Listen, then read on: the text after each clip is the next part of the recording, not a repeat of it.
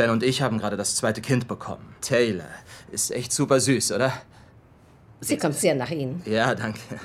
Jedenfalls haben wir zu Hause gerade hohe Ausgaben und es ist Zeit für eine Gehaltserhöhung. Verstehe. Also dieser Gedanke ist wirklich spannend. Ehrlich? Toll. Denn was Sie gerade beschrieben haben, ist ein perfektes Beispiel des klassischen sexistischen Arguments für die Bevorzugung der Männer in der Arbeitswelt. Sie fordern eine Gehaltserhöhung nicht etwa, weil sie sich beruflich hervorgetan hätten, sondern wegen ihrer Familie. Und deshalb wurden in den 50ern Familienmänner gegenüber Frauen meist bevorzugt behandelt. Auf derart lehrbuchartige Weise ist mir das noch nie untergekommen.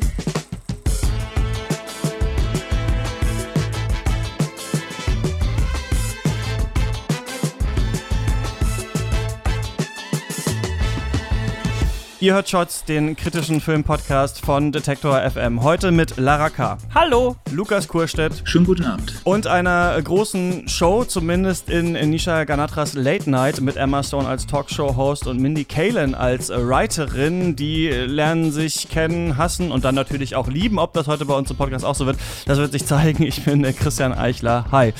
Ähm, schön, dass ihr beide wieder da seid. Wie geht's euch? Es ist mittlerweile sehr, sehr heiß in Deutschland. Ja, es ist wieder warm, der Sommer kommt nochmal wieder und meine Dachgeschosswohnung freut sich sehr. Ja, du meintest, es könnte ein Gewitter äh, ins Haus stehen. Ja, also es hat schon so ein bisschen gegrummelt in der Distanz. Vielleicht zieht es aber auch vorbei. Dann haben wir Glück. Also ich kann mich nur anschließen. Bei mir ist es äh, auch sehr heiß, aber das Gewitter krummelt noch nicht. Ich kann es nur hoffen. Kurzer Nachtrag zur letzten Folge. Ich habe mit Malcolm Ohanwe und Vanessa Schneider über Tschernobyl und When They See Us gesprochen. Da ist jetzt mittlerweile auch das Interview vom äh, Atomforscher äh, Christoph Pissner mit drin, das ich nachreichen wollte. Ich wollte so ein bisschen, ähm, Kanye West hat auch dieses Album gemacht, Life of Pablo, und das dann immer, ich weiß nicht, ob ihr das wisst, immer dann so noch verändert nachträglich. Dann einfach nach einem, nach so zwei Monaten, das war ja nur zu streamen am Anfang, ähm, einfach das nochmal geändert, nochmal einen Song einfach rausgehauen, wieder reingepackt und so ein bisschen ist dieser letzte Podcast auch für mich geworden, sodass ich gesagt habe, hey, wir schaffen es nicht mehr, dieses äh, Atomforscher-Interview reinzupacken, also liefere ich es nach und dann ist es aber durch Krankheit ausgefallen und dann musste ich es am Montag nochmal neu machen und jetzt ist es in der alten Folge drin. Ich äh, weiß ich nicht, ob ich das nochmal so machen werde. Es geht natürlich eigentlich im Podcast-Zeitalter, aber so viel hat es jetzt auch nicht gebracht. Aber das wollte ich nochmal sagen für alle, die die äh, alte Folge gehört haben und nicht nochmal reingehört haben. Das Interview ist jetzt da an der richtigen, an der richtigen Stelle. Kommen wir zu dieser Folge. Ich weiß äh, von euch beiden, dass ihr diesen Film äh, sehr anders bewertet habt oder, glaube ich, eine sehr andere Meinung dazu habt. Und äh, ich bin aber heute, merke ich, ganz zart beseitigt. Deswegen hoffe ich, dass, ich diese, dass wir diesen Podcast alle zusammen gut äh, überstehen, äh, wenn wir nämlich über Late Night reden. Und ich habe euch mal gefragt, ob ihr jeweils was zusammenfassen könntet. Und zwar ist der Film von Nisha Ganatra. Lara, könntest du kurz erzählen, wer das ist? Das ist eine Regisseurin und Produzentin, die so ein typischer Fall ist von, niemand kennt ihren Namen, aber eigentlich sollte jeder ihren Namen kennen. Also die hat schon ähm, Golden Globe gewonnen, die ist Emmy nominiert, die hat bei ganz vielen bekannten Serien produziert, Regie geführt, Transparent hat sie gemacht, Brooklyn Nine-Nine war sie dabei, ähm, Shameless, Mr. Robot. Die hat mit allein mit ihrem Debütfilm damals ähm, schon ziemlich für Furore gesorgt, war auf der Berlinale damit, äh, hat da den Audience Award bekommen. Chutney ähm, Popcorn, ne? Chutney Popcorn, genau. Sie hat studiert mit Leuten wie Scorsese.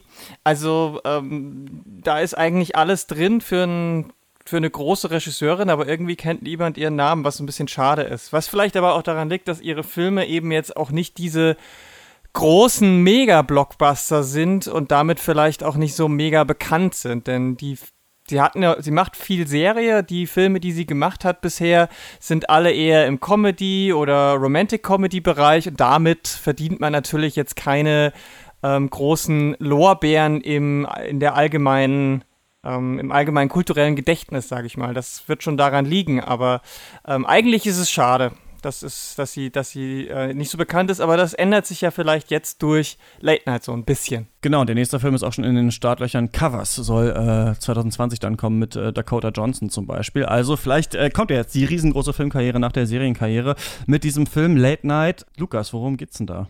Grob zusammengefasst geht es um eine Late Night Moderatorin, die eigentlich recht verdient ist, die ihr Sturmpublikum hat, die ähm, schon sehr lange erfolgreich ist, aber sich so ein bisschen auf diesem Erfolg ausgeruht hat, die irgendwie nicht mehr mit der Zeit geht, die sich nicht in den Social Media äh, auffällt und auch nicht mit Journalisten spricht und ganz sicherlich keine YouTuber unter, interviewt, sondern tatsächlich noch für so eine äh, alte Garde der, der Abendunterhaltung steht.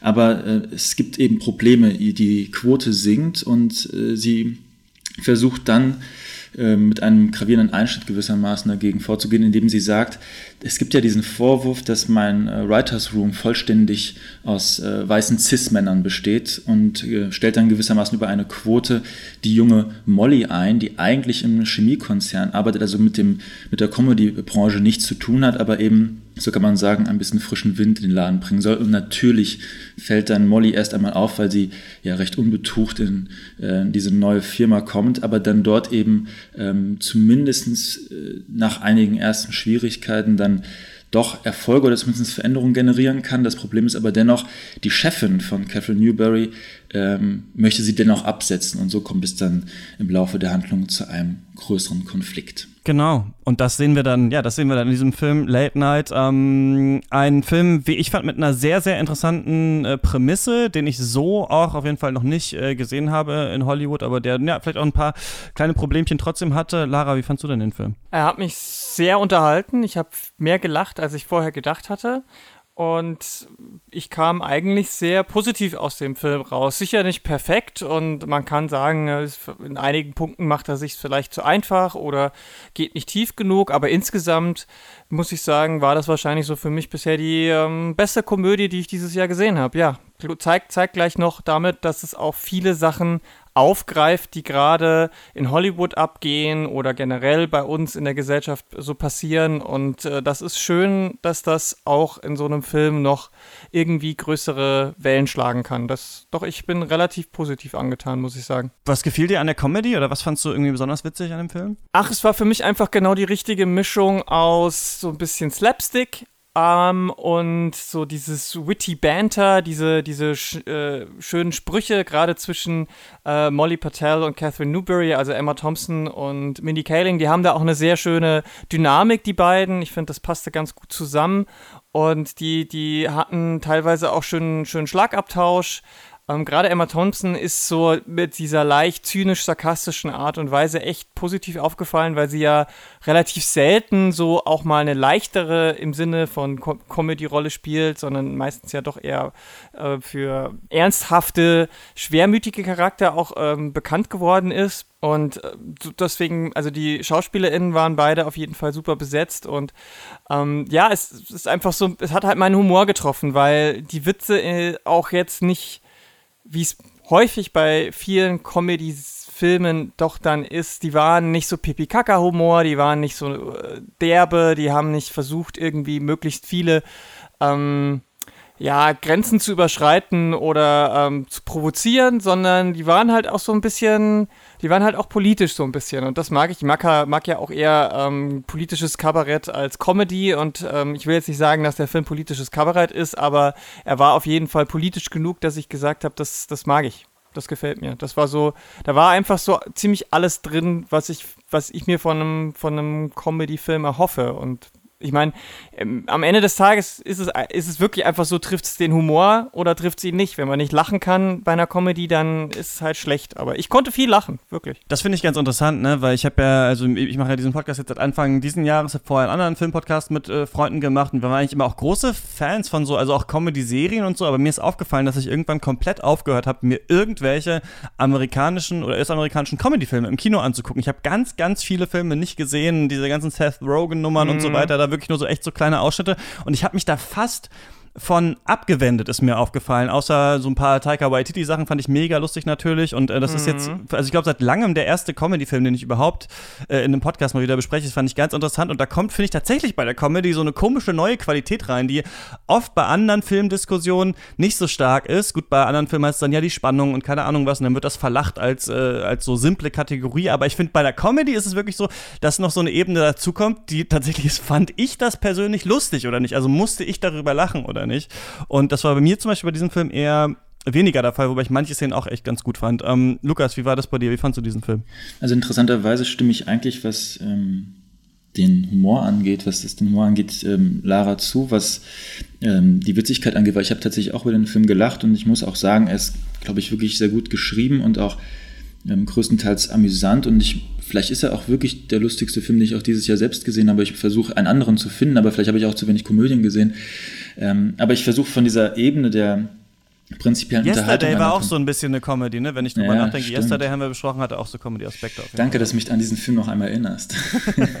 ähm, aber ich versuche so ein bisschen davon zu abstrahieren noch einmal und es tut mir sehr, sehr leid, wenn ich jetzt die ideologiekritische Keule schwinge, aber was ich zunächst einmal an diesem Film sehr positiv fand, war, dass er zwar diesen äh, weißen Cis-Writers Room etabliert und damit auch eigentlich so die Erwartung schürt, dass er darauf aus sein möchte, dass dieser Raum irgendwie, das ist ähm, unter anderem deswegen auch mit den Quoten so hakt, weil dieser Raum nicht äh, divers ist. Aber genau genommen macht der Film es ja eigentlich ganz anders. Nämlich, er sagt, Catherine Newberry und ihre äh, gewissermaßen persönliche Verbissenheit, ihre Starrheit, aber auch ihre gewisse Eingefrorenheit und ihre Unfähigkeit, eigentlich mit ihren Mitarbeitern umzugehen, das sind eigentlich die Kernprobleme. Das heißt, der Film macht ja eigentlich wirkliches äh, persönliches Schicksalsdrama darum, warum diese äh, Sendung abgesetzt werden soll und wie man eben, indem sich Catherine Newberry verändert oder auf die Menschen wieder zugeht, diese Sendung wieder retten kann. Und das für, äh, vollzieht der Film eigentlich äh, bis zum Schluss, weil diese weißen Cis-Männer werden ja, die sind so ein bisschen einfältig vielleicht gelegentlich, äh, gutmütig, auf jeden Fall aber keine äh, eindimensionalen Menschen, die man jetzt irgendwie im, im, Sinne der äh, im Sinne der Identitätspolitik irgendwie an den Pranger stellen würde. Aber am Ende tatsächlich gibt es dann doch so einen entscheidenden Moment und äh, das hat mir tatsächlich den Film dann auf dieser abstrakten Ebene äh, ruiniert, weil es gibt dann die, diesen Schlagabtausch zwischen Molly und äh, Catherine und zwar, wenn es darum geht, dass Molly natürlich am Ende des Films wieder äh, zurückkehren soll in die Arbeit und dann stellt sie einen Forderungskatalog auf und sie sagt, kein Schimpfen mehr, kein äh, einfach grundloses Feuern von Mitarbeitern mehr, äh, man darf auch endlich mal die, die, die Bühne besuchen etc. Und ganz am Ende auch noch der Satz, und mehr Diversität. Und dann folgt interessanterweise ein, ein Schnitt und es heißt ein Jahr später. Und während der Film davor eigentlich natürlich so von der, von der Ästhetik und von der Aufnahme eher eine ähm, gute Serie erinnert hat, hat er aber auf einmal dann eine sehr äh, geschmeidige Kamerafahrt, die so ein bisschen an Stock-Footage erinnert. Und wir sehen das neue Büro, die neue, den neuen Writers Room. Und der ist natürlich sinnbildlich jetzt divers. Und das ist weiter nicht von diesem Film thematisiert, aber automatisch verbindet der Film dann doch den jetzigen Erfolg, den neuen Erfolg mit der Serie, mit der Diversität, ohne das eigentlich ähm, thematisiert zu haben, ob tatsächlich an einer an einem diversen äh, Writers Room auch tatsächlich äh, Qualität zu bemessen ist. Er behauptet das einerseits und andererseits wird das andere zentrale Thema des Films, nämlich wie behandelt eigentlich Newberry ihre Mitarbeiter, die ja auch gefeuert werden, weil sie mit der Freundin telefonieren oder weil sie eine Gehaltserhöhung wollen. Das fällt unter den Tisch. Das heißt also diese eigentlich grundlegende Frage, was sind eigentlich Arbeitnehmerrechte auch im Writers Room, was sind eigentlich die Mitarbeiter im Hintergrund abseits des Writers Room, das fällt herunter, aber die Diversität wird auf einmal hochgehalten. Und dieser Bruch, der am Ende vollzogen wird, konterkariert eigentlich das, was zuvor gezeigt wurde, nämlich Catherine Newberry unabhängig von Geschlecht etc ist einfach irgendwie ein bisschen eingefroren und ein bisschen äh, nicht mehr mit der Zeit gehend und muss sich in irgendeiner Weise verändern. Und das wird am Ende dabei durch diesen, diesen Schnitt und diesen, diesen Sprung nach vorne konterkariert. Und das äh, ist mir ein wenig sauer aufgestoßen, während ich ansonsten, wenn ich das jetzt einmal ausklammere, tatsächlich sagen muss, dass ich über den Film lachen konnte und auch, wie Lara so schon sagte, ähm, so, der Film hat die Balance gefunden zwischen politischer Inkorrektheit und wir müssen nicht jede Grenze überschreiten, um der, um der Überschreitung der Grenzen wille. Und das hat der Film tatsächlich gut ausbalanciert. Deswegen verstehe ich eigentlich nicht diesen äh, fast schon ideologischen Bruch am Ende, aber äh, das ist nur dieser, dieser eine Zusatz, weswegen der Film mir am Ende äh, nicht mehr so gut gefallen hat. Wenn ich das ausklammere und einfach nur den Unterhaltungswert ansehe, dann tatsächlich kein schlechter Film.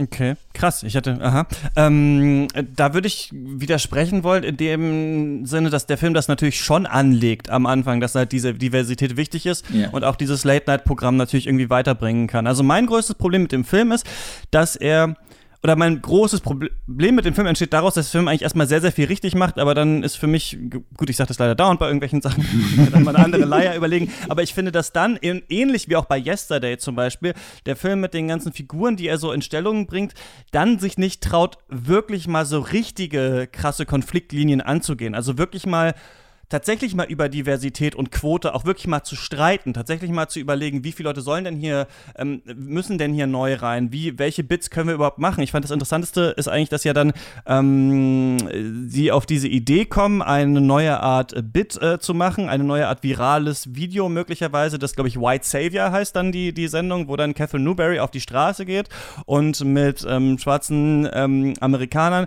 äh, mit denen so drüber redet quasi, was, was können irgendwie Weiße immer machen, aber ihr, ihr kriegt es nicht hin oder sowas. Und dann sagen die ja, wenn wir ein Taxi rufen, dann, dann kommt es dauernd nicht. Und dann ruft halt Catherine Newberry für diese Jungs dann halt so ein Taxi.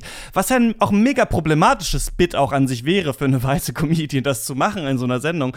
Und da so, also diese Grenzen so auszuloten, was ist noch cool, wie kann, was kann Catherine Newberry als weiße Person denn überhaupt für Gags bringen, die aber von einem diversen Writers Room geschrieben ist? Inwieweit ist sie trotzdem eben noch quasi eine Weiße in der, in der Macht, die dann nur dafür, davon vielleicht profitiert, dass ihr Writers Room sehr divers ist und sowas.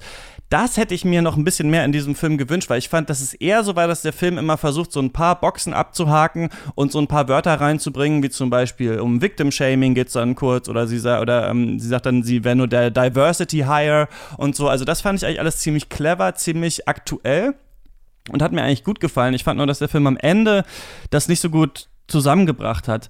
Eine Sache, die ich aber auch noch sagen wollte, was ich, äh, das ist etwas, was ich bei mir feststelle und was mir manchmal so ein bisschen ähm, unangenehm ist. Ich merke oft, dass ich als äh, weißer Cis-Mann oft wieder in so eine Blindness zurückfalle. Also, dass ich mit Leuten rede über Filme oder mir diverse Filme angucke und dann denke, verschiedene Thematiken irgendwie durchdrungen zu haben. Ich merke es auch total oft mit dem Gendern, dass ich ähm, anfange, sehr gut zu gendern, dann höre ich wieder eine Folge Shots ab und denke, da hast du nicht gegendert, da hast du nicht gegendert. Also, dass ich wieder so zurückfalle in so eine Blindness für manche Sachen. Und eine Sache zum Beispiel, die ich total krass fand, die mir erst aufgefallen ist, als Emma Stone bei Stephen Colbert saß, ist, dass sie gesagt hat, ja, eigentlich haben wir einen Science-Fiction-Film gemacht, denn es gibt keine weibliche US Late Night Show Host. Das gibt es nicht. Also das ist einfach etwas, es ist eine fiktive Figur, die wir hier erfunden haben. Wir haben natürlich Ellen und wir haben natürlich Oprah, aber das hier, wie sich das hier darstellt, das gibt es überhaupt gar nicht in den USA. Und ich finde quasi, dass wir hier so fast eigentlich eine fiktive Figur haben, die aber trotzdem so glaubhaft ist und dann aber eine andere Frau, eine jüngere Frau, die auch POC sind und die das natürlich äh, POC ist und die das von so einer anderen Sicht sieht. Dieses ganze Setup eigentlich, das mir erst im Nachhinein aufgefallen, finde ich eigentlich total clever auch an diesem Film. Ja. Darf ich zwei Sachen nur kurz einwerfen? Erstens, ich hatte nicht das Gefühl, dass du mir widersprochen hast, weil das, was du in dem Film, das, was für dich in dem Film fehlt, ist doch, glaube ich, genau das, was in diesen Graben hineinfällt, wenn es heißt, wir springen ein Jahr nach vorne. Also genau das, was was du eigentlich von dem Film förderst, fällt ja doch in die Lücke dieser einjährigen, dieses einjährigen Schubs nach vorne in der Handlung. Und zweitens zum Thema Late Night Host. Ähm, ich möchte nur einmal kurz äh, Samantha B. von Full Frontal einwerfen. Es gibt doch noch eine Late Night äh. Ich weiß nicht, ob sie in welchem, in welchem Ausmaß sie ist, aber der, der folge ich zumindest auf den Kanälen und schaue sehr gerne ihre, äh, ihre Show. Also Samantha B. wäre vielleicht noch eine, nur zum Einwerfen. Ja, aber die ist natürlich auf gar keinen Fall auf dem Stand, auf dem ähm, hier Catherine Newberry in dem Film ja, ist. Ja, richtig, das also, ist vollkommen das richtig, aber sie könnte, sie könnte vielleicht ja in, in 20 Jahren eine solche ja, Person ja, klar, sein. Aber, aber, ansonsten hast du recht mit der Fiktionalisierung, klar. So stand, eine Art, stand. so eine Art äh, alte Garde äh, in ja, weiblich, ja, das gibt es nicht. Sie ist halt, sie ist halt quasi sowas wie Jay Leno oder so. Ja, genau. Äh, ja, genau. Sowas gibt es halt aktuell nicht, weil einfach Richtig. die Generation übersprungen wurden. Da, also zu der Zeit, als Jay Leno groß geworden ist, gab es nur Männer und das nächste an das, was das, das daran käme, wäre Ellen und die hat ja auch wie Catherine einen, einen ähnlichen Werdegang. Die hat ja auch mit Stand-up angefangen und mhm. ist jetzt eher in einem Talkshow-Format, aber sie macht ja bei weitem was, also sie, die ist ja mitgewachsen. Die macht ja diese ganze virale Sache auch mit und so weiter. Aber es ist schon, es ist auf jeden Fall richtig, denn von den ähm, zwölf Late-Night Television Series, die es gerade gibt, auf die auf den großen Kabelsendern in Amerika, da ist, da ist es schon schwierig. Also da, da, wenn man da guckt, es gibt eben äh, sowieso ähm, nur drei zum Beispiel, die überhaupt von einem POC, auch bei den Männern ist da halt ähm, gehostet werden, ist da noch eine Diskrepanz. Ähm, und wenn man, wenn man jetzt Samantha Bee mitzählt, weil die eben auf einem dieser Kanäle läuft, dann ist eine, eine von zwölf ist, ist eine Frau. Also das ist schon, das ist das eine. Das zweite, und das kommt ich ja. Ich meine, es ist ja auch so ganz kurz, aber wenn man, wenn man ein bisschen schielt oder die Augen zusammenkneift, kann man ja vier von denen überhaupt nicht auseinanderhalten. Also wie oft ich schon dachte, irgendwie hier Jimmy Fallon, Jimmy Kimmel oder. Ja, die heißen auch noch gleich alle. Ja, aber auch noch den gleichen Namen. Also das, manchmal denke ich gerade bei US Late Night Shows, Moment, wer war nochmal? Ach ja, Seth Meyers. Okay, alles klar, ja, genau. Ja, der, ja. der nächste im Anzug, der vor der gleichen Kulisse sitzt. Aber gut, das ist natürlich diese Tradition, ja. Ja, äh, Jimmy ist, ist der Chris unter den Late Night Vornamen. Ja, ähm, oder der Christian unter den Podcast. Ja, ja, genau. Leuten, ja. Chris Pine, Chris äh, und so weiter, Evans. Und ähm, aber was ja der Film auch äh, zeigt, ist ja eben, dass hinter diesen Personen ja auch was steckt, nämlich der Writers Room. Und der ist ja, wenn man sich anguckt, auch in, in diesen Late-Night-Shows nicht besonders gut aufgestellt. Ähm, weil selbst Samantha Bee mit ihrem Full Frontal schafft keine 50% Frauenquote in ihrem Writers Room. Also ähm, das ist schon, das, das ist schon immer noch ein Problem.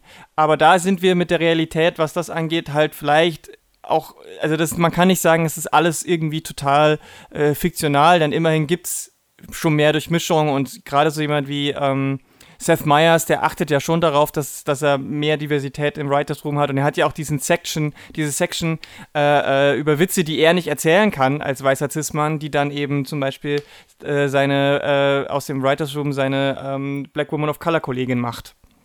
Also das geht schon, das gibt's schon. Also da ist der, da ist natürlich der Film ein bisschen, ähm, ähm, ein bisschen klarer geschnitten, weil natürlich kann man ja auch nicht alle Grautöne ähm, abdecken. Das Ding ist, ähm, ich, ich sehe zwar diesen, diesen Einjahressprung auch am Ende ein bisschen, er hat mich auch ein bisschen ähm, überrascht, weil das fand ich ein bisschen komisch gelöst, aber er hat mich er hat jetzt nicht das Ganze negiert, was der Film vorher gemacht hat, denn dadurch, dass Molly ja als Diversity Hire die Diversity schon in den ähm, Writing Room von Catherine bringt, stößt sie ja das alles an. Also sie bringt ja, sie ist diejenige, die anfängt, die, die neuen Witze zu schreiben. Sie ist diejenige, die dann eben auch die, die Monologe am Ende mitschreibt. Und das ist ja schon was, was aus dem Writers Room kam. Sie hat ja ihre Monologe vorher auch schon nicht mehr selber geschrieben. Das hat ja ihr Headwriter gemacht. Und die, da ist Molly ja schon diejenige, die das Ganze anstößt und die Diversität mitbringt. Und das ist ja genau der Punkt, die die beiden ja auch ausdiskutieren. Äh, ähm, dass Catherine sagt, ja, du bist Diversity Hire. Das, das ist nicht der Punkt.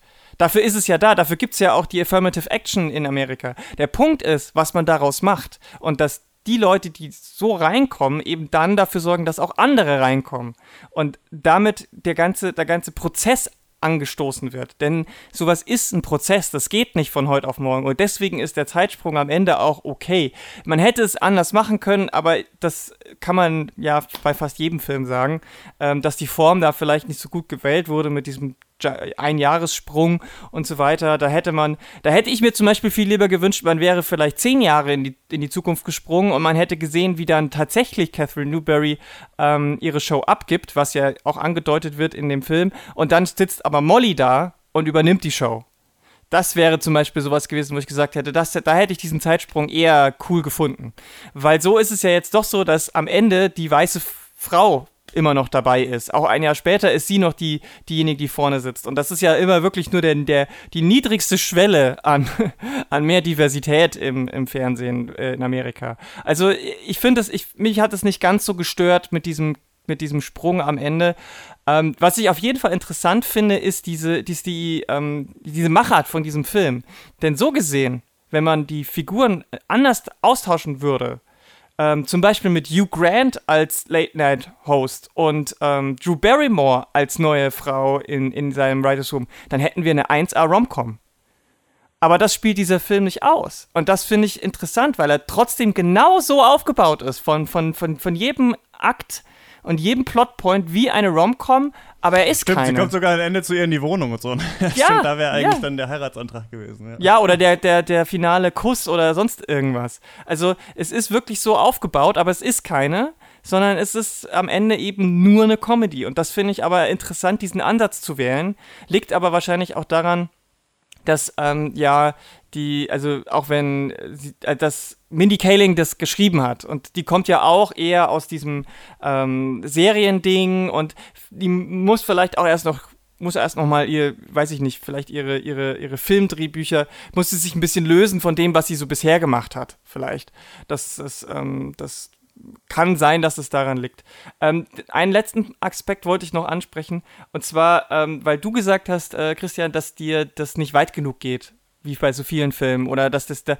Und ich finde, das ist ein bisschen unfair. Weil ähm, es gibt eh so wenig Filme, die so aufgebaut sind. Ich glaube, der letzte Film, den man in diese Richtung ein bisschen vergleichen könnte, war The Devil Wears Prada und der ist zehn Jahre her. Dazwischen gab es immer mal so diese Female Hangover-Comedies, aber keine, die jetzt vergleichbar sind mit, ähm, die auch so politisches Potenzial haben. Und ich finde es halt unfair dann zu sagen, ja, aber der Frauenfilm, der eh schon eine Revolution in sich ist, der muss dann immer noch den Schritt weitergehen und noch, noch mehr und noch mehr machen. Und ich finde, noch dazu kommt, dass er es ja sogar an einer Stelle zumindest tut. Denn ähm, die Sache mit der MeToo-Geschichte um Catherine Newberry, die hätte, hätte man auch, hätten man sich, wenn man es sich einfach machen wollte, auch weglassen können.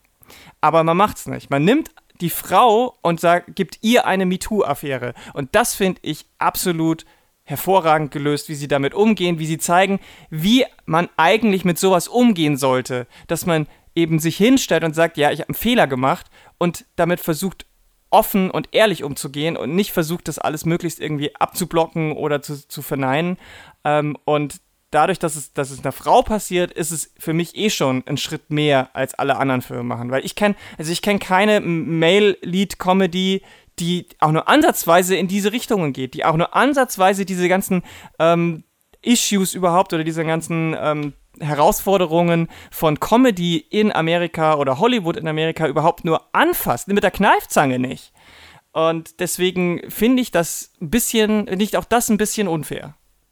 Ja, ich finde immer diesen Vorwurf, dass man unfair ist einem Film gegenüber, weil es ja schon gut ist, dass der Film bestimmte Sachen schon macht, aber eben nicht sein ganzes Potenzial ausschöpft, wie ich das jetzt sagen würde, immer auch so ein bisschen. Ähm, also man stellt sich dann immer so ein bisschen auf die Seite der Menschen, die das produziert haben, sagen, jetzt haben wir ja immerhin erstmal einen Film, da wird es immerhin schon mal angerissen so. Und ich denke mir aber gut, ja, aber also es hätte noch besser sein können. Und das, wenn, ich, ja, das, wenn ich das denke, dann äh, sage ich das auch. Und damit meine ich nicht, hätte noch besser, hätte noch besser ausgeleuchtet werden können, sondern ich finde schon, dass der Film ein Problem damit hat, dass die Themen alle so ein bisschen angerissen werden, aber das nie so richtig oder also ich, da gibt es ja auch Konfliktlinien zwischen diesen Themen.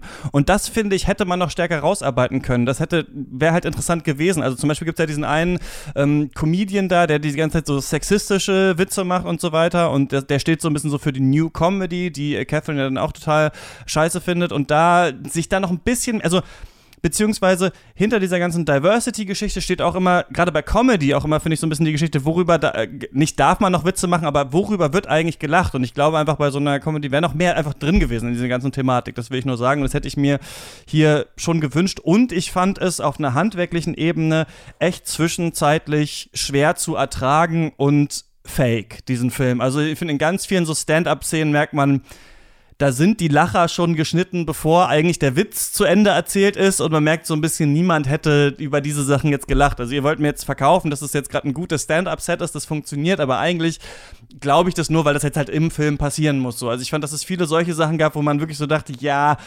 okay, ja, ich kaufe euch jetzt mal ab, dass das ein witziger Witz war. So, also das fand ich auch so ein bisschen, so ein bisschen schwierig an dem Film. Ja. Dürfte ich noch einen, einen letzten Punkt erwähnen, um vielleicht noch meine Kritik von einer anderen Seite aus ähm, zu bekräftigen. Und zwar, ich stelle mir vor, wir haben zwei Kinozuschauer in diesem Film. Der eine ist jemand, der für Repräsentation, für Diversität, auch für gewisse Identitätspolitik äh, ein, einsteht. Und wir haben eine zweite Person, die sitzt meinetwegen genau neben dieser anderen, der ist eigentlich eher äh, neoliberal im affirmativen Sinne. Und ich glaube, die beiden können sich den Film jeweils anschauen, und zwar den gleichen, und am Ende zufrieden aus dem Kino gehen, weil gehen wir einmal auf diese Perspektive der beiden Personen ein. Die eine sieht, und das haben wir auch hier ja besprochen, äh, Diversität oder besser gesagt Quote eröffnet der Diversität eine Möglichkeit, in einen vormals geschlossenen Raum zu kommen. Der Raum transformiert sich und am Ende werden wir sehen, dass Diversität erstens gesellschaftlich möglich ist, sogar vielleicht gesellschaftlich nötig, aber auf jeden Fall fruchtbar, denn am Ende des Tages wird diese Show mit einer besseren Quote wieder dastehen. Und äh, auf der anderen Seite haben wir den Neoliberalen, der das ähm, so sieht, dass diese Show ein Quotenproblem hat. Und weil die Quote sinkt, haben wir ein, äh, ein Problem mit der Werbeeinnahme, die dementsprechend dazu führen könnte, dass der Sender pleite geht. Das heißt also, der Neoliberale sagt, irgendwie muss das System, das Bestehende, auf etwas reagieren, das heißt sich anpassen. Und was wird gemacht? Es wird sich angepasst, indem neue Leute, neue Köpfe, Minderheiten etc. Ähm, eingesetzt werden, um einen frischen Wind in den Laden zu bringen. Neue Formate werden ausprobiert. Das heißt, der Kapitalismus im weitesten Sinne schafft es mal wieder, sich anzupassen, also sich weiterzuentwickeln und auf die Kritik einzugehen, indem sie auch einverleibt wird. Am Ende, unabhängig davon, wie jetzt der Writers Room eigentlich aussieht, ist der in dem Fall Kapitalist auch zufrieden, denn er sieht, die Quote ist wieder da, die Werbeeinnahmen wieder fließen und alle können sich ein goldenes Näschen wieder weiterhin verdienen, so wie es der Fall äh, zuvor war, also bevor die Quote sank. Und ich habe in dem ganzen Spiel, also wo der eine aus der identitätspolitischen Perspektive, der andere aus einer eher neoliberalen Perspektive argumentiert, sehe aber das Problem, dass äh, die Zwischenposition, also der eigentliche Arbeiter, vielleicht auch derjenige, der noch unter dem Writers Room steht oder derjenige, der aus dem Writers Room gefeuert wurde, wie ich es vorhin schon erwähnt habe, das fällt tatsächlich unter den Tisch. Also was ist eigentlich noch ein, ein altes solidarisches Gleichheitsprinzip, wenn es von beiden Seiten aus gesehen am Ende darauf hinausläuft, dass etwas wieder gut ist. Einerseits durch neue Diversität, andererseits, weil wir uns angepasst haben, um dann wieder die Quote zu erhöhen. Und aus dieser Perspektive sage ich, schafft es der Film, zwei Blickwinkel zu, ähm, zu vereinen und zwei verschiedene, sich eigentlich konträr gegenüberstehende Positionen zu befriedigen. Und da frage ich mich, können wir diese Spannung aushalten oder signalisiert das etwas mehr? Und das wäre dann gewissermaßen der Anschluss an meinen ursprünglichen Kritikpunkt in dem Film.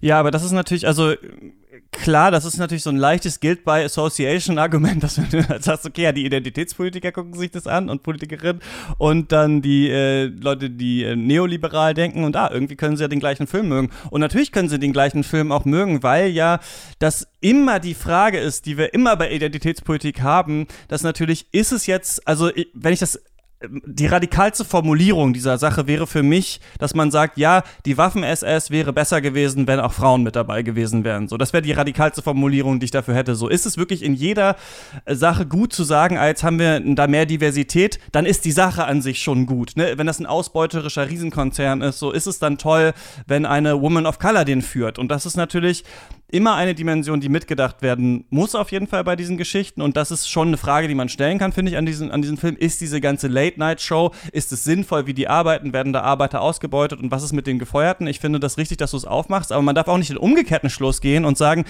Diversität ist schlecht, weil Diversität dem Kapitalismus nützen kann. Denn dieses Argument höre ich auch oft von dieser Seite aufgezäumt, dass man sagt, ja, da sehen wir ja wieder, der Kapitalismus hat sich ja den Feminismus ganz toll einverleibt, aber deswegen ist ja der Feminismus nicht schlecht an sich. Nur der Kapitalismus natürlich tut natürlich gut daran, wenn er versucht, diese, diese Ideologien für sich einzuverleiben. Also ich glaube, die Kritik hätte ja stärker drin sein können und wahrscheinlich, so wie du es sagst, wenn diese Leute, die raus, also das wird ja, das ist vielleicht ein Problem, das du auch machst, das wird ja so als Character Trait von ihr so ein bisschen etabliert, dass sie einfach tough ist und halt Leute einfach rausschmeißt, einfach um so ein bisschen Spannung in diesen Film zu packen. Das wird ja nicht so richtig wirklich verhandelt.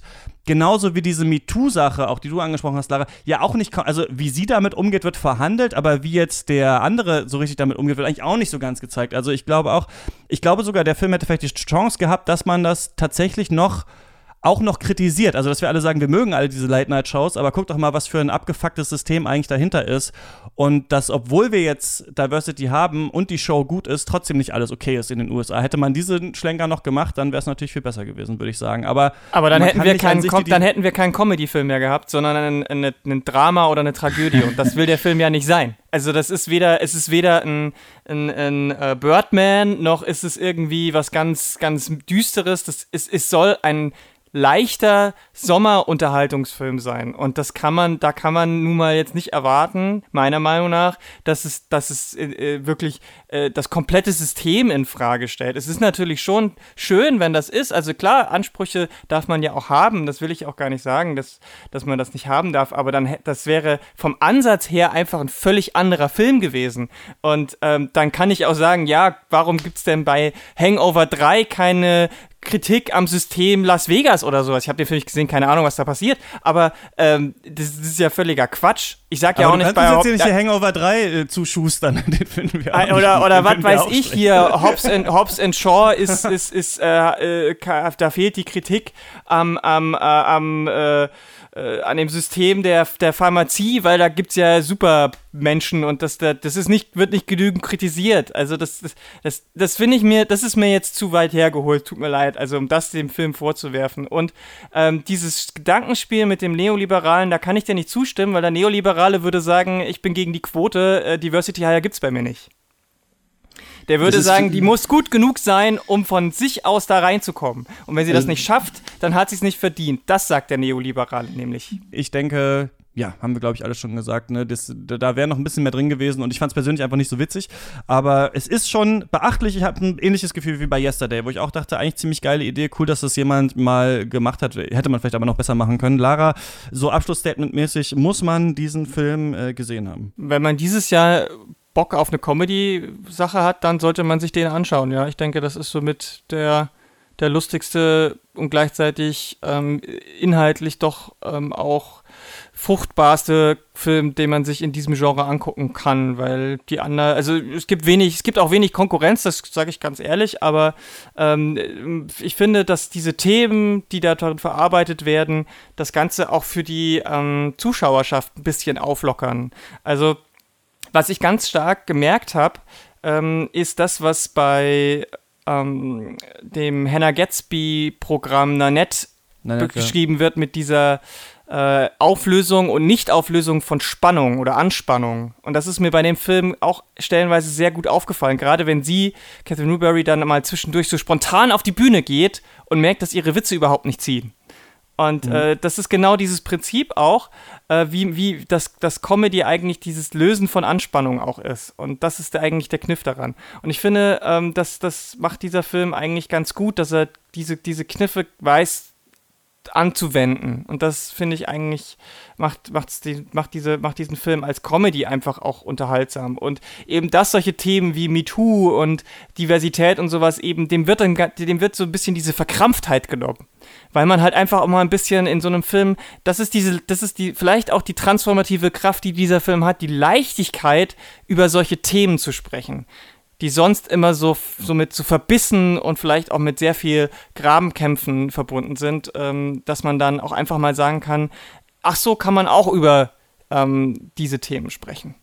Ah, ich wollte noch dazu sagen, übrigens fällt mir gerade ein, dass, da haben wir gar nicht so drüber geredet, aber dass hier natürlich eine, in Anführungsstrichen, alte weiße Frau so im Mittelpunkt mal von so einem Film steht und dieser Charakter. Und so die Frage, welche Comedy kann sie eigentlich noch machen, worüber kann sie eigentlich noch reden, fällt ihr deswegen als ältere Frau im Showbusiness auch eine bestimmte Rolle zu, hat sie vielleicht auch die Verpflichtung, bestimmte Gags zu machen? Und das auch eben mit dieser, ähm, mit Minnie, die dann bei ihr eben anfängt zu arbeiten, nee, Molly heißt sie im Film, dass da so eine Art, fast so eine Art Pakt von so altem Feminismus und Netzfeminismus man so ein bisschen merkt. Mhm. Also ich mhm. finde, man kann das so ein bisschen so lesen und ich finde das ganz interessant, mal zwei unterschiedliche Arten äh, gegenüberzustellen, die sich aber schon auch Witze, äh, ne, die auch Gewitze übereinander auch so machen und sowas. Das finde ich irgendwie tatsächlich so mal ganz locker, denn ich glaube, am Ende dieser Schnitt und dann kommt dieses Ende, was so ein bisschen wirkt wie, ja, wenn nur alles divers ist, dann wird es schon gut werden. Das ist ja immer das, was die Leute befürchten, die so ähm, diversitätskritisch manchmal reden. Ich glaube, ich habe immer so eine Angst von wegen, dass wir, dass wir sagen, es wäre ein Naturgesetz. Nur wenn Sachen diverser sind, sind sie auch gleichzeitig gut. Das will ja niemand sagen, aber eigentlich will man sagen, es kann auf jeden Fall besser und interessanter werden und es können mal andere Leute sich da hinsetzen, die vielleicht einen ganz anderen Blick haben und die sonst halt einfach benachteiligt sind. Und das fand ich so ganz cool. Mein Comedy-Film an sich war es nicht, fand die Ideen spannend spannender als das tatsächliche Kinoerlebnis, deswegen ähm, kann ich es kann nicht so richtig empfehlen. Lukas, wie war das bei dir?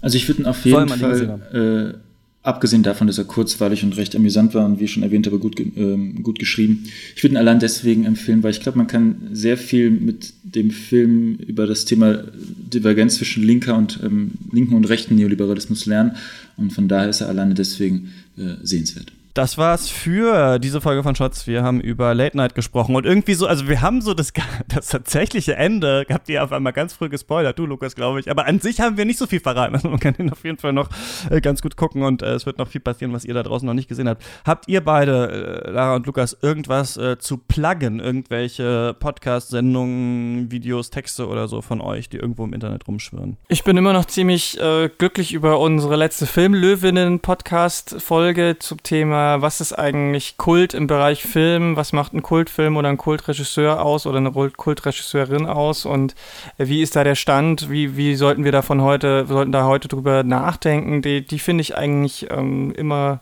bin ich, bin ich jetzt auch bei, im Nachgang immer noch äh, recht happy damit, deswegen ähm, hört doch da mal rein, das finde ich, find ich ganz cool. Gibt's auf filmlöwen.de slash podcast. Wir können nämlich keine klickbaren Links mhm. bei uns in die Shownotes machen, soweit sind wir noch nicht. Lukas, wie ist bei dir? Ich könnte höchstens auf äh, meinem YouTube-Kanal Zweite Produktion ein neues Format ankündigen, welches sich mit der Filmgeschichte äh, beschäftigt. Geschichten des Films heißt dieses Format, ist gestartet mit einer Episode zum modernen Kino und Gilles Deleuze und äh, wird jetzt in der Folge ab und zu erweitert. Es gibt eine Folge bald zu Alfred Hitchcocks MacGuffin und auch eine zu den Machenschaften zwischen Hollywood und dem Dritten Reich. Also Einblicke in die Geschichte des Films im 20. Jahrhunderts, das kann man sich anschauen auf der zweiten Produktion auf YouTube und auch auf, natürlich auf der Seite zweiteproduktion.de. Danke, vielen Dank, dass ihr mit mir über diesen Film gesprochen habt. Sehr, Sehr gerne. Und ihr äh, draußen könnt diesen, falls noch nicht geschehen, diesen Podcast natürlich abonnieren. Shots gibt's, äh, ja, überall, wo es Podcasts gibt, Spotify und so weiter und so fort. Falls ihr die Apple Podcasts App benutzt, dann könnt ihr uns da gerne Sterne geben. Fünf wären dann natürlich am besten. Und ansonsten hören wir uns hier nächste Woche wieder, wenn ich mit Tino Hahn und Wolfgang M. Schmidt über S Kapitel 2 spreche. Bis dahin, viel Spaß äh, im Kino und beim Stream. Tschüss. Tschüss.